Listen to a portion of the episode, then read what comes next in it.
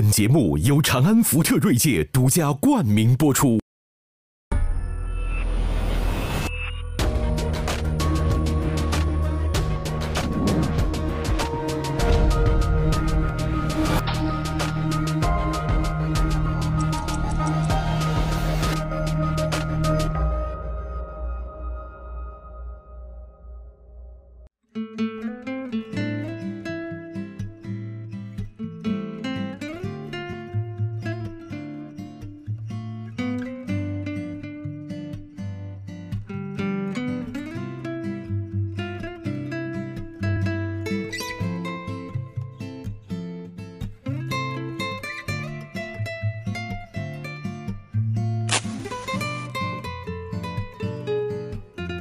今天咱们这个大美人来了啊，大美人李艾啊，欢迎李艾，欢迎李艾。这个这个好久没来了，不是好开心。主要是这两位啊，我需要你那个让他们有点兴奋度，对不对？看见你讲话，他们能够喷得更厉害。真的吗？啊，是。太好了，那我作用就达到了。你现在不也演戏吗？对，哎，我觉得你得认识认识他，哎汪海林啊，汪老师，久仰大名，久仰大名，对王老师，汪老师。其实认识我也没什么用，我主要是以批评人为主。就是我的意思，就是说少少批评，少批评我啊。对，以后你要是拍烂片儿，对吧？先拜拜汪老师这码头。是是是是。哎，这汪老师啊，可以说是跟您是一代二代的关系，对吧？对。马爷是这个更早一辈儿的前辈，哎，编剧啊什么的。我们那时候混饭吃。哎，汪老师现在不混饭吃了。啊不，他们是主业，现在越来越难混了。对，嗨，而且他这个编剧自己都有行业协会，那这个汪老师是行业协会副主席了。嗯，现在编剧，你像这个水平高的，嗯，他能达到个什么价？呃，挺高的。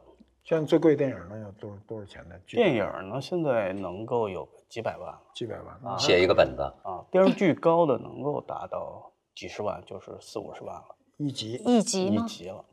但是我们演员啊，很多是呃一个戏是一个亿到 一点五，这不能比。但是这个这据我所知的这几个能够拿到三四十万以上的一集的，他们一般是要写七年才写出一个来。对对。哎，不对啊，但我我听说现在很多编剧都是带着团队。大家一起弄，对吧？然后那个那种的便宜，对，那个它快快快速，对，快速一年。比如说几十万一集是这个编剧的，然后他在一个月多少多少千给这下面小孩。这种团队的话就拿不到那么高，制片方都贼着呢。嗯嗯，你去发一二包，他给你钱门都没有。嗯嗯，老听人说这个剧本剧本嘛，一剧之本嘛。哎，但是您说今天这个娱乐界啊，它是角儿大呢？还是本儿大呢？呃，还是角儿大吧，这不得不承认。是的，是的。哎，因为现在是这样的，你比如说以电视剧来说啊，嗯，电视台是平台也是，你是什么演员，嗯，我才买。那实际上就是说，呃，你如果一开始搞定演员了，你这个戏基本上就挣钱了。嗯，您所以你看，我记得我对他这个这个演演讲啊，这这个有点印象深的，就好，我不知道现在情况有没有改善。就二零一六年的时候，他讲，他说说什么市场需要这些烂剧啊，什么市场需要啊？他说所谓的市场。就是那几个大电视台的那个女那个购片人，而她大多都是中年妇女，他们色情狂，就买这个小鲜肉，就是他们这色情狂把那个带出来，这就是王王爱林。对，因为这个各电视台购片部门吧，你去看的话，基本上是女同志，基本上是女同志，而且呢是这个呃的这个呃到岁数到岁数，这肯定的，你不到岁数你没这个权利啊。然后呢？这几年呢，有一个很有意思的现象，就是电视台领导要来探班，这戏在拍的时候买还是不买来探班，那么就要组织男演员去陪领导吃饭了，不再是女演员去陪领导吃饭了，明白吗？李艾，你就放心吧，以后就是 基本上没这事，你拍电视剧基本上轮不着你。对对对，转过来为什么要男的陪啊？因为都是女领导购片的。然后哎，我有一个朋友拍一个戏呢，他是这样。他的男演员呢，都是一些实力派演员，嗯，实力派演员都长得不好看，一挑男一、男二、男三全那样，不行。说那领导来了，那就把这个服装、副导演、化妆小伙子长得精神的收拾收拾，说你们陪陪领导吃饭，女演员一个都不许出现，这样卖片儿，而且你去看一下现在大的影视公司发行人，现在都变成小伙子了。这就要不是编剧他会看戏，呃，是他这跟我们以前接触，以前发行各个公司都是小姑娘，漂亮小姑娘卖片儿。所以你想，这这个这个海林兄讲的，你知道吗？他是他会引起我一种啊这个不可知论的怀疑，你这就是。就是就比如说，试看今日之市场啊，所谓竟是谁家之天下。你知道，我看听他说的多了呀，我确实产生一个晃范儿。因为什么呢？比如像我们做电视节目的，我们就知道，假如这个一切都是可信的，对吧？我的收视率好了，嗯，那么我自然就要应该往这个方向走。但是呢，他给我制造了一种阴谋论，至少在我脑子里，就是说，假如这一切都是可操纵的呢？我现在就看看到有些投资商啊，我就觉得就是有条件要上，没有条件创造条件也要上。那既然投了钱呢，他必须成功。他怎么必须成功呢？就是所谓的上手段。哎，你比如说听呃业界也有这种传闻了，买数据啊，给做数据啊，说哎这戏没拍好，没这这这戏没拍好怎么办呢？哎，走走其他的公关的渠道，把他的口碑。口碑弄上来，所以现在宣传费很高昂。你看现在啊，一有个人啊做了一个什么活动啊，做个什么，你看下边那个跟帖，嗯，我已经明显的能看出来，那肯定不是真实的这个。这个这个这个粉丝，那那就上次王海林就就讲嘛，他说我觉得所有的这些粉丝叫好的都很可疑啊，他说只有我的那个粉丝长期观察是真的，那我的微博底下就是长期以来十八个粉丝，我一直怪的是你说的，我我长期观察是真的，但是你你想你看哦，就是如果真要。给钱的时候，嗯，你就发现这些数据它其实还是相对真实的。就是如果要你不要说，你像微博下面你留个言是不要花钱的，嗯嗯，你看电视是不要花钱的。有时候你点个网剧，如果你愿意忍它前面那个广告的话，你也可以不用花钱的。但但凡说到要花钱，比如说现在，特别是网络平台，它会有一个数据的这个统计，比如说这个剧这个网剧上的时候，有多少人买了我们的那个会员，嗯。那个会员大概一个月不知道不知道多少钱的会员，或者是电影上的时候，就那个那个钱是真的吗？那个钱是真实的钱。电影有一个哦，现在还有一个票补票补啊，头三天的这个票房，我的意思都是自动公司自己买。我的意思是说，就是投资方真的挣到兜里的钱，他是看得见的，他是知道自己挣了多少钱。对，就现在就是变成你营销的成本越来越大。对，营销成本因为你原来就是说我拍了电影我就该收钱了，嗯嗯，我还得花钱。我得去买票去锁场，叫是吧？锁场现在还有还有技巧，锁是前几排后几排，反正反正中间出现过是吧？就是你买十张票也不行，锁不了一张一场，因为你没人来看，他他知道的锁到你这个影院必须给他拍啊。现在都是有。哎，但是汪老师，我有一个问题，就是说，你比如说，你就常年一直痛批这个烂片啊，这今天大家都在说这个烂片烂剧，什么充斥着咱们的这个视听哈。嗯。哎。你看我这儿脑子里有俩观点，一个观点是咱们马家辉，我们香港的一个作家啊，他就说啊，他说这个烂片是必须要有的。他说你看香港电影，那当然咱也不能说王军、王晶拍的都是烂片哈，但是香港人他就那么说，他正是因为有王晶拍的这么多的这个你们认为的烂片他才滋养出了几个一代宗师啊，或者是什么呃谁呀，滋滋滋养滋养出一些好的。你即便是好莱坞。这一年生产的片子，百分之八九十，嗯，也可以叫做烂片吧？是的。所以说，对这个烂片烂剧，你觉得它是不是就是像土壤一样正常的一个现象呢？是，呃，这个是正常的，一定是烂片是多数。但是不正常的是，有一些烂片呢被包装成好片儿。我是有这个呃嗅觉很敏感的，一闻我是我就知道这是烂片，我不去看。但是如果你怎么闻？你教教我。呃，有些戏是呃对。嗯，有有几个演员，他只要出现，他就是烂片儿啊。还有哎，能说吗？能说吗？能说的那些。对，我觉得是。哎，我我一直有一个公式嘛，我说这个只要出现小鲜肉，小鲜肉演员靠小鲜肉的颜值来卖的，这个戏一定是烂剧。嗯，你去注意，只要是他如果是一个搭子搭在里边了，有一个好演员哎搭着他，他是配没问题。哦，呃，你比如说老炮儿没问题，啊你旁边搭多少小鲜肉啊没关系，因为主演是冯小刚，是吧对？这些你去看这个，但是主演是小鲜肉，靠他卖这个戏。如果他再搭上大 IP，我有一个模式，大 IP 加小鲜肉这个一个模式，这个模式一再是。但这个现在很火啊，这种模式。但你看哪个成功了没有？那但电视剧很红啊，呃，电视剧一塌糊涂红呃的，。电视剧我就要说，电视剧跟电影还是有些区别，就是电视剧是叫我们叫 to B 的，那个叫 to C 的电影。怎么解 to 释？to C 呢，就是 B to C 呢，是一张一张。卖电视台，对对，哎，你那个电视剧是卖给机构，嗯，电影是卖给一张一张的票，卖给一个一个的人，成千上万的人，成千上万的人你操纵不了，很难控制。你要操纵它，你就得花钱，就比如说票补，嗯，真金白银你得掏。但是电视剧搞定人，是吧？哪怕网剧搞定人，说白了是这样。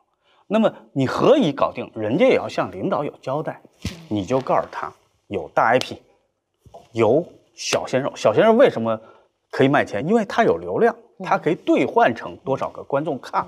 嗯，所以呢，这个就可以。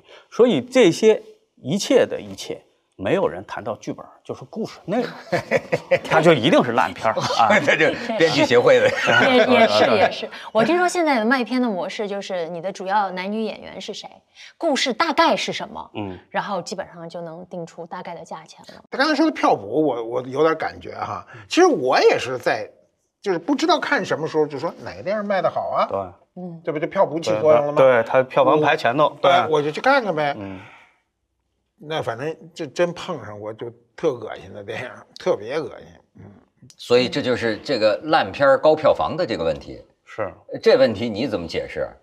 嗯烂片啊，高票房，其实它还是在某种程度上迎合了呃一部分观众。这其实是冯小刚有一个论点啊，呃遭到很多人痛骂，就是说他说是因为有垃圾观众。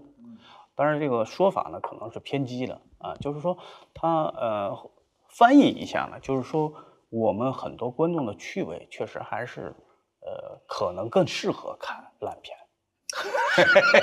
啊，对，所以烂片不应该当成个贬义词。嗯，是，它是跟你的整个的大众的欣赏趣味是有关系的。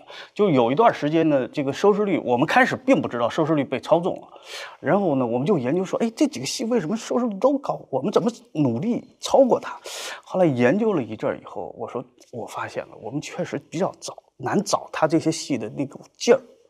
就是他要有一种，你要找到那个劲儿，你的戏收视率一定高。就是要有一种傻逼感，就是找着了 啊，就是而且你要创作者是真心的，哎全身心投入到这种感觉里边去，你塑造出来的，哎，那个戏就他一定收视率高。你还不能说我瞧不起你观众，我是有点勉强给你们写这个啊，你们不就是爱看这个？哎，这不行，你得全身心的。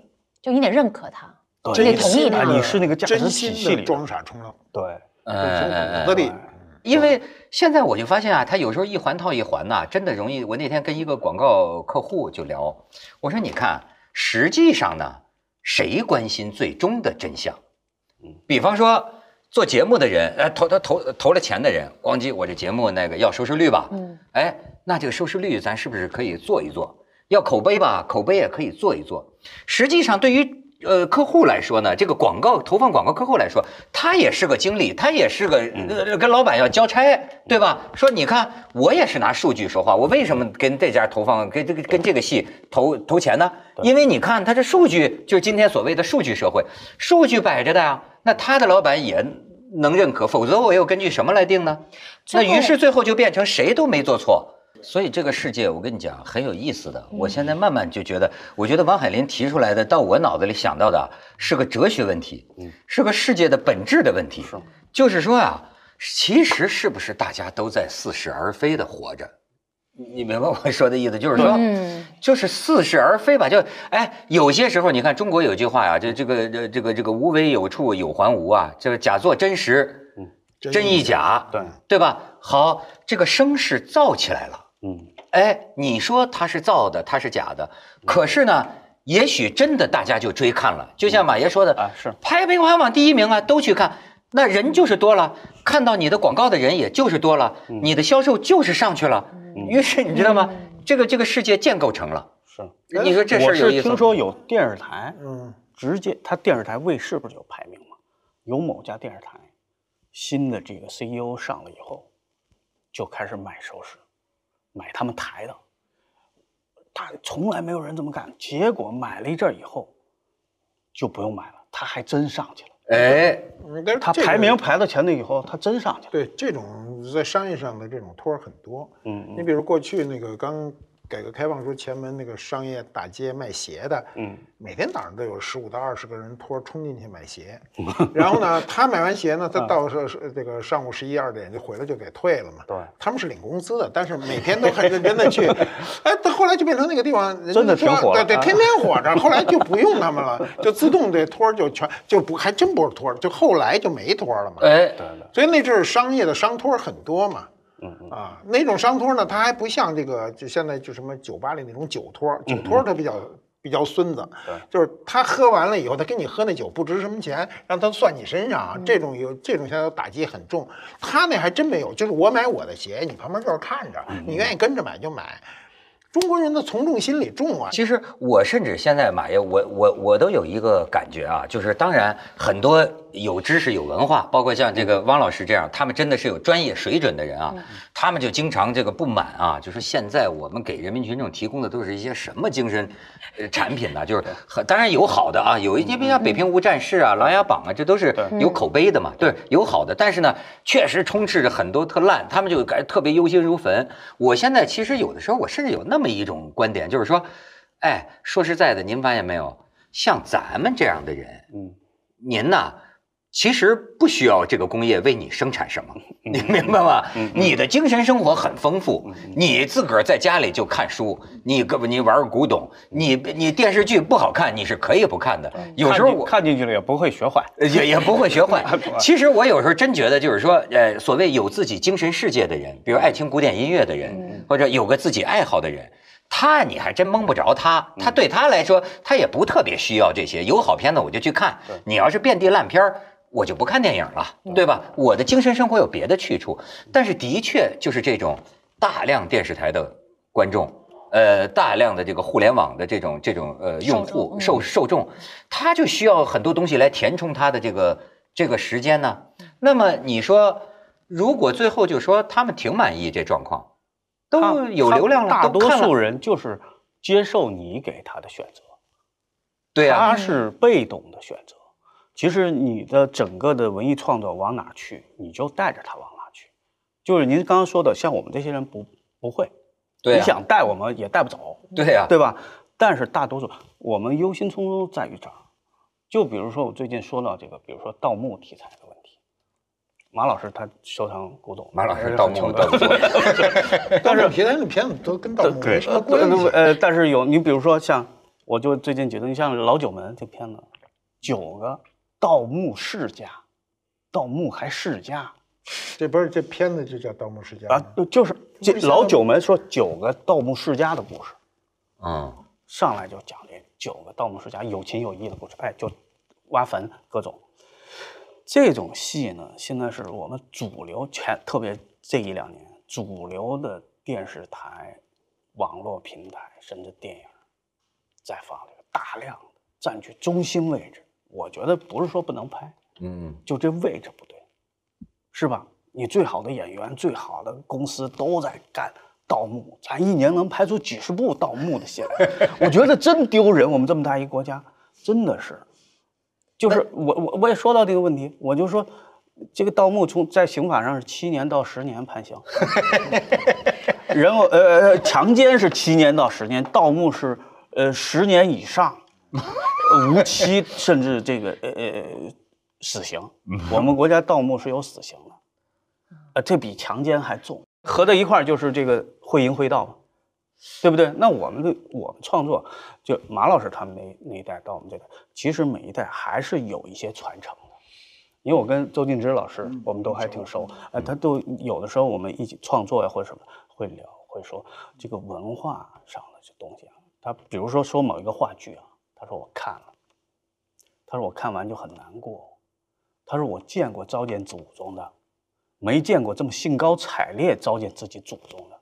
嗯，所以这个东西吧，我觉得是一个，呃我们再不说就没人说，真的，因为他们这些戏还挣钱，你年轻人看了就觉得，哎，盗墓还挺，还有崇拜那个的，对他这个盗墓的这个影视剧啊，特多。那那一年好多，我看过好像一两部吧。嗯，然后我首先我觉得他那个他那个盗墓根本就不是盗墓，这历史上也不是，全是胡编乱造。是的。然后那里头好底下都成地下宫殿了，那是那那哪儿，而且都跟魔窟似的。呃看完了我也记不住是这个电影是谁写的、谁拍的、谁怎么回事都不知道。然后我就问我说为什么大家都对这事儿特感兴趣啊？他就是有一个未知嘛，中国人特别喜欢那种未知的抱负，嗯，嗯，赌博啊，谁也赌不过亚洲人，亚洲人谁也赌不过这个中国人，中国人敢把全家都抵上去。过去为什么连老婆孩子都抵在牌桌上，你知道吧？他什么都敢干。那盗墓也是这个，所以呃这个盗墓呢，就自古以来啊，就是就是很很神秘的一个行业。这行业呢。当然，你看你刚才说那什么九代什么的，我是是否有点瞎掰啊？对，那不世世代可能，那个代盗墓，很不光彩的。你你知道，就是我我自己啊，就是在在这现在的这个流行潮流里啊，我就是我发现我是一个就是说没什么主心骨的人，就是很多时候我比较倒霉都是什么呢？我就经常跟他们说，我说你看所有的事儿，哥们儿都有先见之明，我都知道会那样，但是呢。最后我一定就从了你们了，嗯，对，一定从了之后自己掉沟里，哎，这就是我的宿我的宿命，就是什么意思呢？王老师，我我想跟你讲的是这个，就是说，你比如我听着要听你讲啊，听马爷讲啊，我都觉得哎，跟我是一个价值观的，嗯，我这个价值观呢，但是有时候我会自我怀疑啊，嗯，我可能价值观塑造于八十年代，嗯，那好比说八十年，那我心里是觉得，你比如我要是编剧或者我要是导演，不谁都想挣钱，但是呢，我有个丢人的。标准，这事儿我要干了，嗯，我是知道丢人的。当然丢人的事儿我也真干，但是 真干我也会跟人承认。有数，哎，我说哎，扫眉大爷，这太丢人了。这最好你你别跟人说去，我偷偷让我把这钱挣了。呃，我是知道丢人的。但是呢，与此同时呢，我有时候在这个社会里啊，我会产生自我怀疑。嗯，比如说，我就一定是对的吗？还是社会变了，时代变了？难道说？今天的这个九零后乃至于零零后这些孩子们，人家爱看什么？人家爱看偶像明星啊、那么，难道说我就有资格去跟人家说，哎，你们这导向不对，对吧？听听我的，这才是好的作品。就是我又缺乏这种信心，嗯，但是我发现你们我很自信，很自信，就能很断然的就告诉别人，因为因为是这样的，呃，影视作品。喜欢什么，不喜欢什么，任何人都有这个权利。但是你要说哪个好，哪个坏，不是每个人都有这个权利的，因为好和坏有标准，喜欢和不喜欢没有标准。哎，我知道什么好还是坏，我要告诉他们，这就是我做的事情。但是我看见很多人其实看这些影视作品呢，它就是一个消磨时间。嗯，他可能也没打算从这影视作品里头得到一些什么。我有时候看这些片子吧，就比如大热剧哈，嗯，我甚至带着一种就是，就看他有什么槽点的这种、嗯这种想法在看，它也是一种消磨时间的方式。我并没有投入剧情，是吧？我就看，哎呀，真傻，哎呀，这演员演成这样，嗯哎呀，这剧情太二了，然后还上微博去看一下啊，是有时候还看一下弹幕，嗯弹幕也在骂，你有时候跟着一起骂也，它其实是一种我工作之余发泄。就是烂片给你的娱乐性，可能有的时候还高于好好片不好意思啊，有时候还真是这样的，哎是是是特别是。看看着弹幕一起，大家一起在那吐槽，有时候还挺过瘾的。就是 这事儿，这事儿属于就是说，大家看影视剧，可能还真不打算从那里头得到些什么养分。比如说学到一些做人的道理，也许他人家可能好的作品，可能搞不好真能给人这种这样的滋养哈。但很多作品可能就是我们就是消磨一下时间而已。你消磨可以，但是这个如果这个国家这类全是这类片子，那就把这个国家的彻底搞烂了，这个心态也搞坏了，然后社会的价值观一旦发生混乱，每个人都会变得不舒服。我们今天很多是呃生活中的感觉不舒服，是社会价值观的这个改变。是啊，每个人因为最你你你比如啊，你排队呢，他前面有加塞儿了，你舒服吗？你不可能心里舒服吗？对对对啊，那他凭什么加到前头去？就是因为他他觉得他的价值观就是我插到前头我快，对，对不对？他不管你后面的人吗？嗯所以我觉得，就是我们现在说的这个烂片啊，是指我们比较泛泛的，是指影视剧，嗯是吧？嗯电影另说，这个电视剧里确实有，就是我不能容忍的是什么呢？因为我因为我我很少完整的看啊、打开电视，我们的红军，你这个描眉画眼儿，就实在让人不能容忍，而且太重了这妆，啊，这妆完全是舞台妆啊，那个那画的干干净净，他拍行人过草地，那怎么走啊？你实在是让我们心里还是还那个不能容忍啊，就是。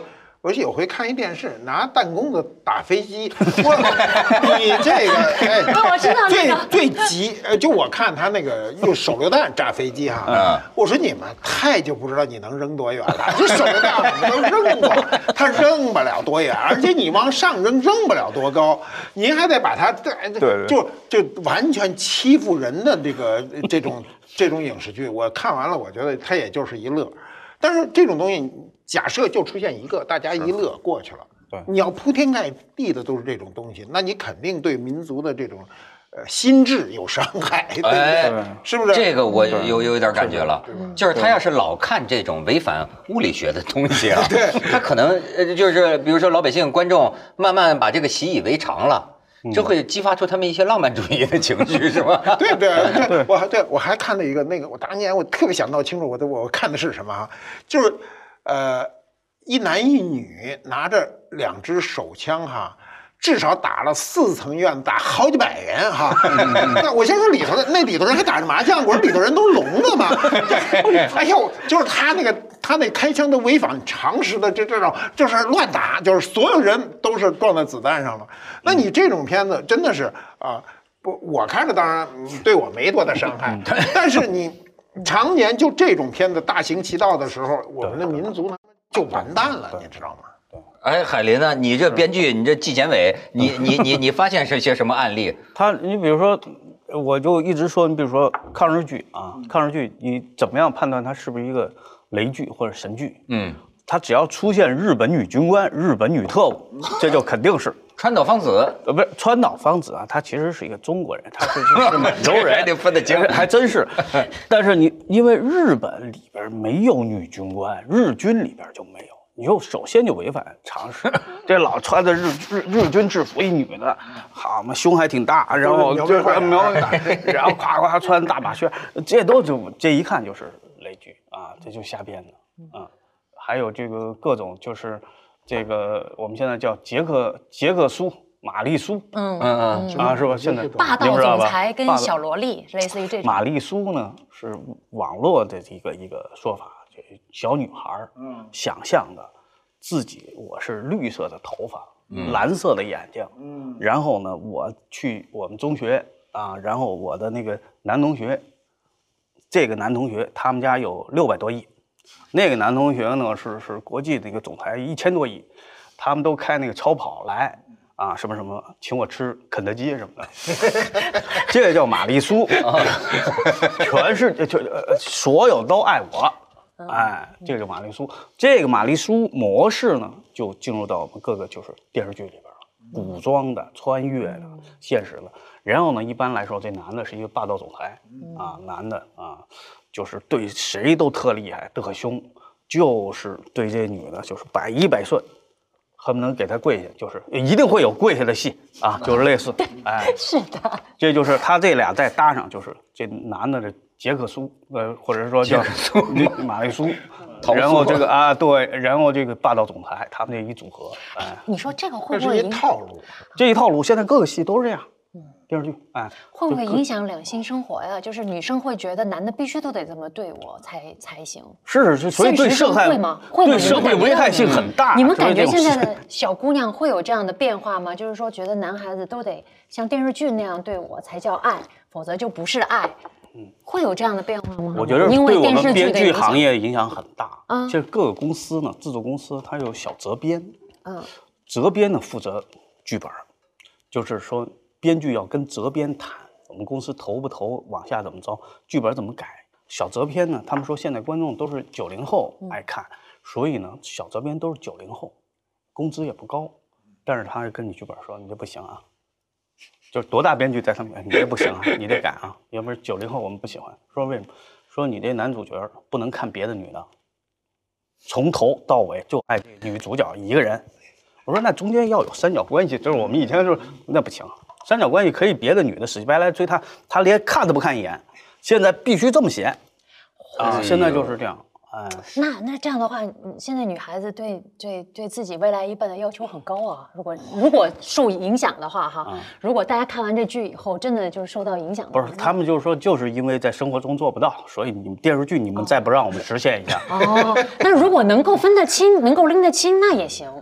要不然他还挺影响生活的，这个 不，这个这个事儿啊，就是说我我现在就觉得看这个就看不清楚啊。就是说，咱们过去老说呀，就是有个异化现象，哲学上讲啊，什么事儿发展发展啊，会变成另一个东西。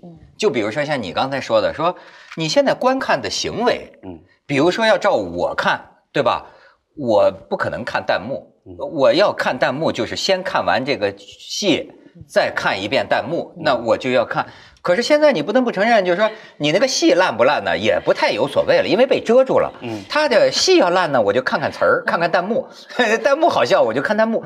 于是你看，你说他是不是出现了异化？呃，窦老师，弹幕现在也是营销的一部分。说这次你们的戏有没有人做数据？有没有人去做弹幕？这是由制作公司投入，要有人去专门做弹幕。哦，弹幕都是做的，有很多是这样的，这叫做带节奏。现在有啊，对，现在有一个呃，行业内有一个话叫裸播，裸播就是你这个剧就跟以前一样，电视剧，我把电视剧卖给你了，我就不管了，我也不买数据，我也不买口碑营销，我也不做弹幕，这叫裸播。我的天哪！哎呦，我觉得这个现在让我觉得有点危机感了。他这么一说，就是你知道我们上大学的时候学大众传播学，老师讲过啊，就说有两种理论，就一种理论呢，大概叫魔术子弹论。这个魔术子弹论呢，就是认为啊，就是说人都是傻的，观众都是完全被动的，就是就像魔术子弹，就是发射给你什么你就接收什么，发射给你什么你就接收什么。当时我们还认为啊，这种思想是简单的。我们倾向于认为人是有主观能动性的，观众也会做出反应啊。观众不喜欢的，观众会反对啊，从而影响创作呀。可是现在你讲的很多现象，让我老想起这个魔术子弹说，就是说，也有可能不知不觉间呐，大面积的人群就是接受了，呃，这就视之呃视之为常了呀。那那那那那就是他就包括你，比如说这个呃。为什么我说很多现象就改变了呢？你比如说，呃，咱们说的小鲜肉，嗯，那么它是一个粉丝崇拜的现象，嗯，那么某种程度上，你说它是个戏呀，这又出现了异化，就是你不如说呀，我们就是想看看我们的偶像，嗯，他演的好，或者你们说的那个演技呀、剧本啊、思想啊，我们看看他行吗？那不外乎就是通过电影看，还是通过粉丝见面会看。嗯，就这事儿，我们去的是这一路了。嗯，但是呢，像我们的这种这种创作者就觉得你伤害了，就这种这种异化伤害了这个行业的发展，是这意思吧？是啊，对不？那你找我写剧本干嘛呢？就是他就出来亮亮块就行了，PPT 电视剧吗？还有 PPT 电视剧？对对，就就就是他们就摆各种造型就行了，就可以把拍的美美的就行了。然后呢，您还玩命让我们这个剧本这么改那么改，还是不能看别的女的一眼。就这么费劲，我们叫包饺子喂猪嘛，就是你就是，既然你就爱看这个，就那早给我们说清楚嘛，就说明白不就完了吗？我碰到过一个事儿是什么？那演员小鲜肉或者什么的女演员在那演，然后呢，我那个时候看了一个新闻，说某个剧组的女演员，别的组的，我认为是这个说词儿背不下来，就说一二三四五六七，我看到这我就拍桌子，我很生气，我在剧组里。我说这种女演员要敢在我的戏里面这么这么演，我就敢台词写一二三四，你得照照给钱，因为他收钱了，你导人民币 然后这时候呢，我们有一个演员跟我说：“哥哥，那个咱现在这戏女主演就天天就这么演，她是老板的女朋友，女一号。”我说啊，那那算了，这这回算了，那那那 我能回算了那那那咋办呢？她老公是老板，我我这个听这个，因为认识一些演员嘛，演员都都能认识我的年龄都偏大，他给我讲哈、就讲说现在演员啊，年轻的啊，不做功课也就罢了啊，嗯。来了以后呢，来了以后说什么戏，什么情绪，说是悲哀还是高兴，然后什么台词儿，什么台词儿，台词儿没没看着，看两眼说行，然后提词儿，旁边有个提词儿的，嗯，提词儿呢，他说我听的是都是叠音，就是他这个 那一个提提词儿的，他要还说一遍，他跟他有时间哦，差嘛。我爱你，我爱你。哎，对对对对，然后说我这就别扭，说我这个好，我跟你这对着戏的那所有的声音都是叠着过来的，立体声，那火的也不行，那也没办法，因为这个现在都是大家最后就变成所有人都放弃理想，就放弃梦想，放弃职业操守，就是说我对付完今天我走人了，以后这种剧组我也不来了，就都这态度嘛。所以有因为有些非常厉害，用替身，大量用替身以后，那我们知道就是有演员就是让他跟一麻袋演，他光把那个他得是把对手给摔倒在地，然后指着他骂吗？嗯，他指着骂的时候呢，这就没人了，这有一麻袋。这个演员始终就没来，他先是摔了一个替身，然后指着一麻袋，说演十分钟戏，哗哗说到最后，这演员都哭了，说我没跟麻袋演过。这这能练成演技派，这能练成演技派。但是我也听说有制片人呢，他们会随时的就是沟通，就他们会内部通气，说我这回用了哪个演员真的不行，比如说我这回用了一个女女演员，她每天每天晚上都出去玩儿，然后呢到第二天来来上班的时候，就来拍戏的时候，然后都要问今天拍什么，然后呢就说自己肚子疼，回自己的车上开始背台词，他还背背台词，但是他不管前后是啥，因为他来不及啊，来不及做功课。他到了演，他就怎么演呢？他就一个表情演，叭叭叭叭叭叭叭叭把词儿演，因为你无所谓啊。这样的话，你前面剧情是啥，后面剧情是啥，他都能接上啊。而且他的粉丝会自我想象说，你看他这个研发是吧，很 很有对吧，很有深度啊。他那个不不形于色啊，对对对这样这。就是，然后，但制片人是知道的呀，是说这个人不能用。他们几个制片人、大制片制片人下面，他们也会沟通，也不是说，因为制片人人现在很可怜，哦，真的吗？因为我们说没有用是吗？其实我觉得应该是制片人出来说，我觉得他们被欺负成这样了，是我一个编剧老出来说，这个我说买收视率的事儿，这个钱是你的利润，嗯，这钱应该是你腰包里的钱，你给逼着给掏出来买。上一次就有一个制片人就是这样，然后他咵说他收视率低，嗯啊，咵要把他的剧给撤下来，然后呢，我就给他打电话，我知道他很难过，我说这个时代啊，我有你这样一个朋友啊，我也很满足。你看所有人都买，啊，你呢能够坚持不买，对吧？撤档也不买。他说：“兄弟，我买了，我买错了。说这玩意儿还有卖假货的。哎呦，真是是。你说大家是天下攘攘，是因为结为利来，嗯，所以呢，既然这样，咱就都别太较真儿。嗯，你们当初这些艺术学编剧、学文学、学什么的人，你们的理想，你们对创作现在还是怎么看呢？这是想到了各种可能性，没想到就是说你最后的这个呃标准衡量我们的标准要花钱买，这对可怕。嗯，这个是我们接受不了的。而且你，所以这就被资本操纵啊，这就等于是的。而且而且是你如果不买，你就是等死。是就是，简单的说，大家都在加塞儿，你说我遵守纪律，那你嗯永远在最后头，你就现活不下在去。是现在是什么？就是买片费用，我不说哪个台啊，你卖了一百五十万是吗？我给你五十万，第二台给你五十万，剩下的钱收视率达标以后付，这五十万是给你去买的。那你不买，后面一百万没了。你说制片人是不是被逼成去干这种事儿？所以我我们一直说说说我们这个行业到处都是犯罪嫌疑人。哎，呃我觉得啊啊，这个从去年开始啊，就是有个十四个部委的一个联合通知，嗯，就是关于电视剧的管理的问题，要综合治理。这么说来，你如果这么样说的话，那现在这些演员们，就是这些明星们，他们在微博上的什么热搜啊，很多都是买的。热搜是有钱可以买呀，你不知道吗？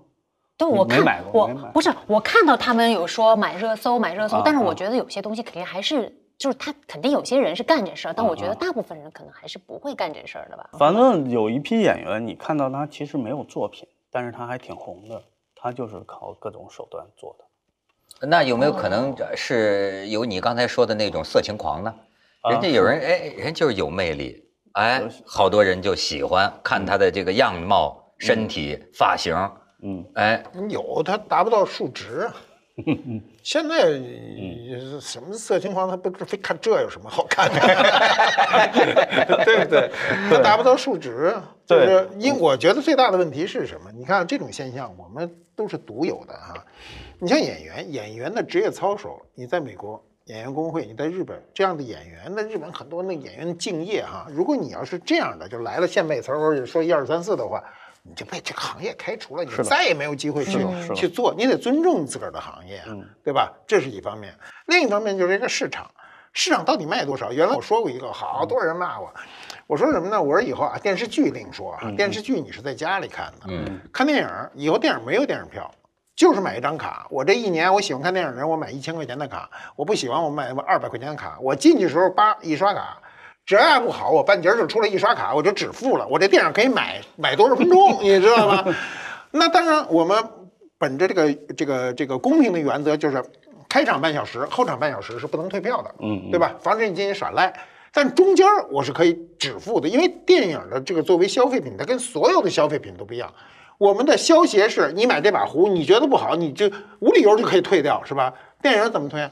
你看眼里去了，那我真有你看了他，呃这你看了没几分钟你就走了，你你找谁去？那如果这个卡这样一刷，那就把电影儿啊，就把好的坏的全给弄住了哈。我一说，好像搞电影的咱熟人多，好多人骂我啊，说你这这招太损了，他们就是 我们只是拍烂片过日子对啊，您得一半儿他们现在就是，你看宣发费费高吧？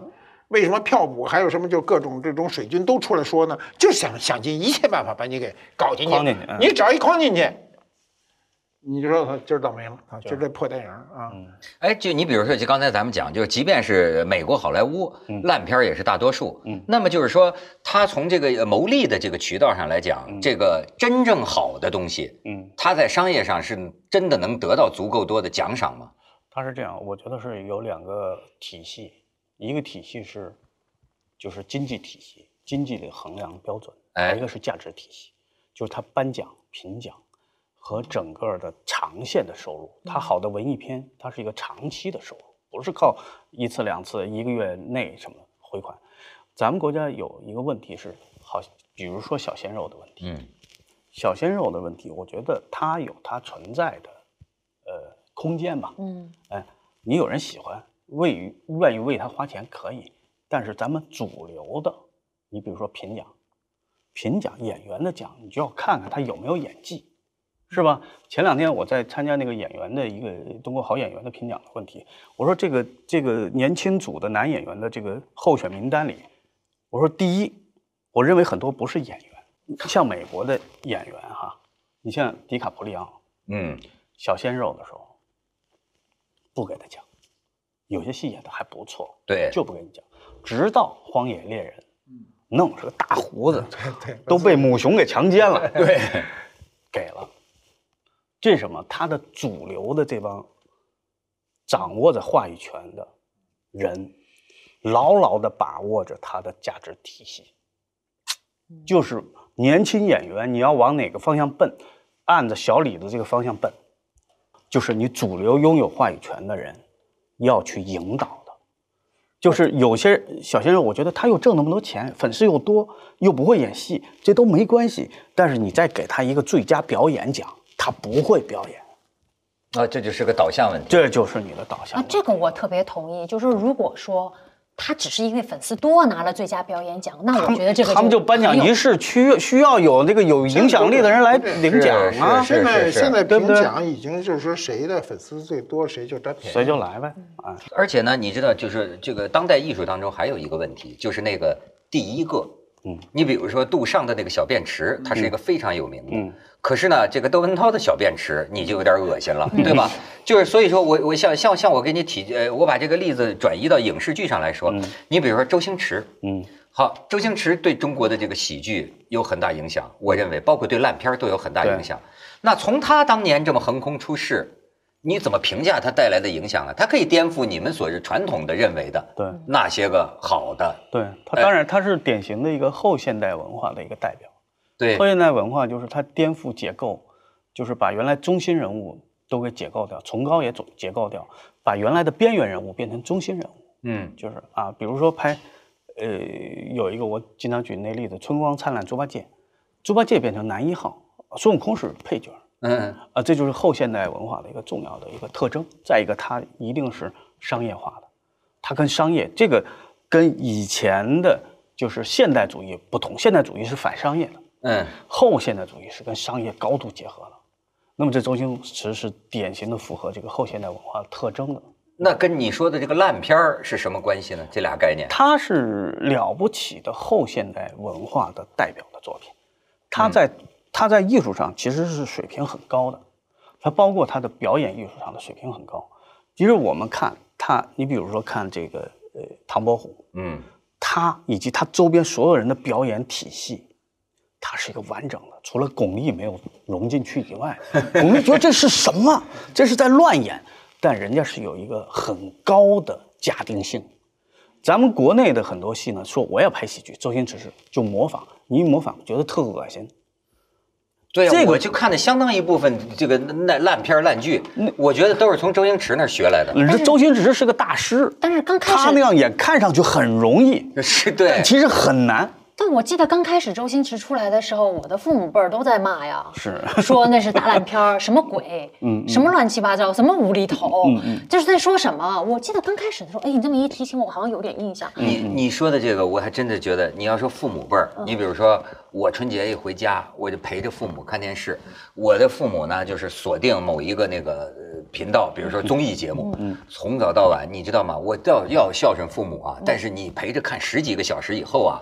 我天哪！我真的饺子也吃吐了，你知道吗？就是我的，但是我父母就是爱看呐，啊，这这这这，他看的很好看。好，我给他看看我爱看的，嗯，那比咱比如说他给他看美剧，我爸妈妈根本看不懂，他已经失去了理解这个，对这就就所以说那个马爷你刚才讲的啊，就是是不是这个一个民族确实存在着一个知识水平的一个问题？嗯，你比如说上次来咱们那个徐浩峰老师，他是呃北京电影学院编编剧，他现在也很困惑。你比如他就说，他说我们老师教给我们呐，这个编剧的水平啊，话要反着说。比方说，呃，戏里边要说李爱我爱你，那恰恰这个台词儿应该说我不爱你，对吧？嗯这这个，他说，可是现在我们这本子一拿出去啊，那制片都是说，哎，直白点儿，你爱他就爱他嘛，对吧？对他的意思就是说，哎，全是这样直白的，一听就懂的，是吧？那最后这个就说他那意思，大家都挺忧国忧民的，就是这个民族的观众都变成习惯于理解最简单的，稍微一点幽默，稍微一点拐弯儿，他都不愿意动这个脑子增子。强文学性相当于自杀。对，啊，含蓄之美没了，没你真是含蓄啥呀？就是刚刚说的包饺子喂猪的问题。我觉得我们国家呢，其实在文化上，其实可以去参照一下日本跟美国是怎么回事儿。嗯日本是不断的有这个呃边缘文化出来，就是它主流文化就向边缘文化靠，嗯都去学它，然后日本的电影就越来越不行，它全是边缘。但美国有一个特点是什么呢？它好莱坞八大公司也好什么的，它一直在关注边缘文化的发展。嗯他在看好的独立制作的作品，好的独立制作的导演，跟主流的完全不一样。我把它吸收到主流来，主流就越来越发展壮大，所以它越来越强。我不怕你边缘的、颠覆的，我给你收编了。日本呢是，哎，你这个有意识，是革命性的，我我我向你投降。所以日本这个道路其实是危险的。不好的、不对的。好，好莱坞这个是对的。所以，我们国家现在面对的一些新的这个文化转型啊，因为我们说青年文化抬头，嗯，哎，边缘文化有可能成为中心文化。这种情况下，你中心文化跟它的关系，主流文化跟它的关系要处理好，你不能像日本那样。哎，就是我现在慢慢明白了，就是说。有过去咱们有的年代，其实中国人民要不说这胃口也挺能吃硬货的，就是说好多时候啊，它在西方啊是小片种的艺术片，嗯，比如说探讨一些畸恋。乱伦，对吧？哎，但是咱们包装宣传成主流大片儿，这个对他就是对一个老百姓的这种思想啊，有时候就形成太大的震荡。你比如说，我发现美国好莱坞这种，它基本上还是主流价值观。对，比如说这人热爱国家呀，父慈子孝吧，对对吧？这个这个这个爱家庭要稳定，家庭要稳定啊。哎，就是这些东西，也许对于某些个人来说。他觉得人生可以有完全不同的选择，但是他好像作为一个国家的文化工业啊，他的确就考虑到，就是说这个不同文化水平的大多数人，对，他们要是整天看这个，就叫把人思想搞乱，对，是不是这么个意思？是，所以就是我我现在慢慢明白您说这意思了，就是说啊，这也是咱们现在说的，就是。呃，过去你看孟子就是到什么齐国去啊，就讲一句话嘛，我就印象很深。这齐国这国王说：“哎，你来了，你这么大的思想家，你对对我出点什么招能对我有利呀？对吧？”这个孟子最后说了一个：“大王何必曰利呀？”说如果这是都讲利，利字当头，是吧？国与国咱也是对我有利，人与人对我有利。如果全是这一水儿的。嗯，那就最后就是自取灭亡呗。嗯，所以其实在这儿啊，它确实有个义利之辩。嗯，这个就是说你得有另一个对一个标准。你比如说，呃，电影评奖，电影评奖这就是让人知廉耻的，对对吧？你知道这东西有面子。那东西叫丢人。是，哎，呃，你那你丢人的，也许钱挣着了，你也是个平衡。对，就是这社会要不说得两两只脚，对，都能立得住。嗯，是。呃，您总结得非常好，对的，是吧？这个意思，对，这就是汪老师带给我们的这一席 对中国影视剧的忧思啊！谢谢，谢谢，谢谢，谢谢，谢谢，谢谢，谢谢，谢谢。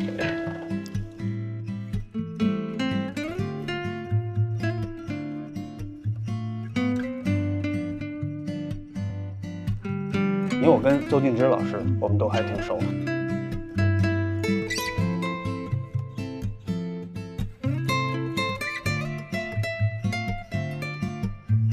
川岛芳子啊，他其实是一个中国人，他是是满洲人。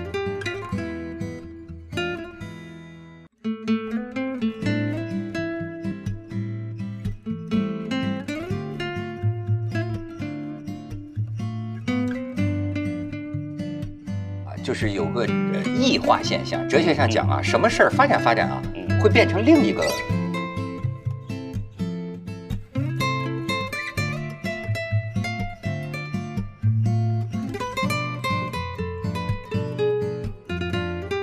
你比如说杜尚的那个小便池。